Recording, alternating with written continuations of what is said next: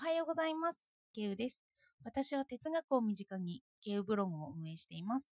主にツイッターで活動しています。今日は哲学ができることとは何かという内容で話していきたいと思います。どうかお付き合いください。私は最近自閉症の哲学に触れて私は何かという私の中の問いを少しずつ解決していっているんですよね。そしてその中で思ったことは、これって私の本質のようなものを追い求めているだけで、これは普遍化ってできないのかなって思ったんです。そもそものプラトンのイデアに立ち返ると、私、例えばケウという私のイデアは、一人だけのイデアはないって言ってプラトンは言ってるんですよね。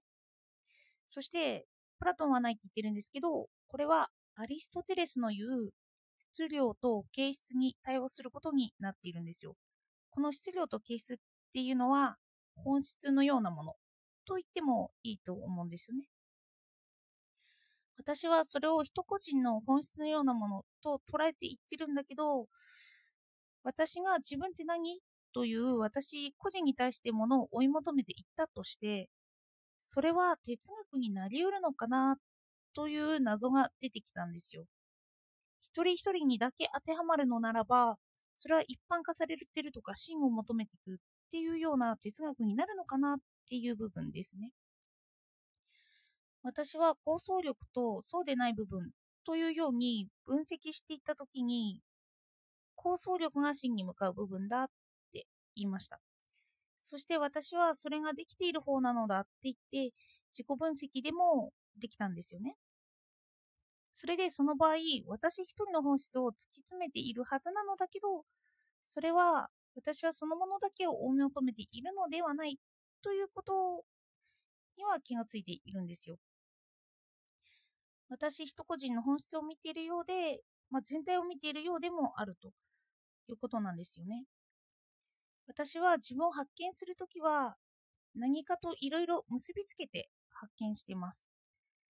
例えば心理学を応用したり、脳科学を応用したり、自閉症学を応用している。これは普遍的とか一般的に受け入れられていることから自分を考察していくのが多いっていうとの一緒にそこからの自分の見方や自分の感情を結びつけても判断しているんですよね。私だけの見方と一般的な見方と、まあ、両方なんですよ。この二面性から出てくる私の捉え方は哲学と捉えていいのだろうかという問いを持ってみたんですよね。そしてちょっと哲学の根源を振り返ってみました。ここでは3つ触れます。1つ目は知を愛することとしての哲学ですね。最近は知を愛することから分析も結構しています。これは知でないものと感情を分けて考えているということなんですよね。感情を知識にすること、それを結構意識してるなと思っているんです。感情を知にする面で哲学をしていると。私自身の感情に意識しつつ、ここではこう捉えられるなとか、自分の感情はどう規定できているのかなとか、自分ならこういう時にどう思うかというような自分の感情を一般的な知にするということで知を増やしていく感覚です。こういう意味で振り返るならば、個別の事象を一般的にするという意味で哲学ができているのかなと思いました。そして2つ目なんですけど、私は哲学を〇〇でない学問と捉えていて、それは心理学でないとか脳科学ではない、数学ではないというそうではない学問としても捉えているんですよね。それで、この〇〇でない学問とはどういう意味なんだろうと考えてみたんです。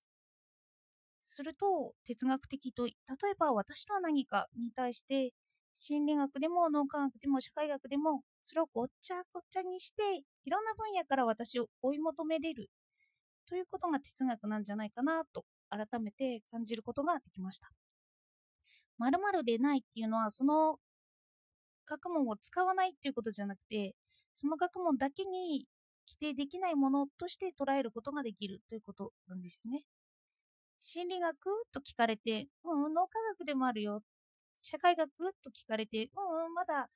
他の部分でもあるし、まだこれは社会学にで捉えていいのかどうかわからないというようなものも哲学においては使えるんじゃないかなって捉えています。そして3つ目は根源を問いただすことですよね。私はこの部分を知識にしたけれど、これは本当なのだろうかと自分を疑っていくことです。根源から私は真でありたいと思っているんですよね。本当のものを追い求めたいとも思ってるんです。私はここにもちょっと自分の性格的な部分も入っていると思っていて、私は嘘がつけない性質でも結構あるんですよね。自分の感情が言葉と言葉と結びつくのが遅いから、私は何を本心としているのかわからないから、言葉で言った後で、こういう展開にしたかったのかとか、あ、私こういうことを思ってたんだというようなことを気がつくんですよね。だから嘘をつく前にもう言葉が出てきてしまっているということなんですよね。この言葉を言う前に、あ、こういう展開にしたかったけれども、言葉を口にした後で自分の感情に気がつくということなんですよ。だから、私が本当に言いたかったのはこういうことなんだよというようなことを気づいて述べた後、その言葉は言い訳でしかないと捉えられるようなことになってしまうということなんですよね。それから私は自分がこう思っていたんだというのが自分の心が揺さぶられて悲しくなる感覚からわかる。後から本当に分かってしまうということなんですよね。あの悲しくなる感覚からわかるということは、まああまり理想としてないという自分勝手とも取れる自分も多く発見してしまっているというのもあるんですけどね。でもそれが哲学的にもあるんだろうなと私は思っています。あの自分に嘘をつきたくないななんて、そういうことも思っています。それから、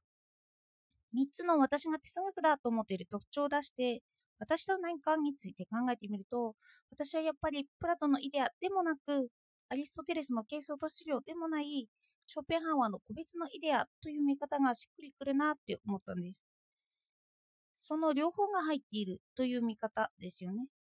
そして私の視点であるという現象学から言えば、私はその見方しかできないとも言えます。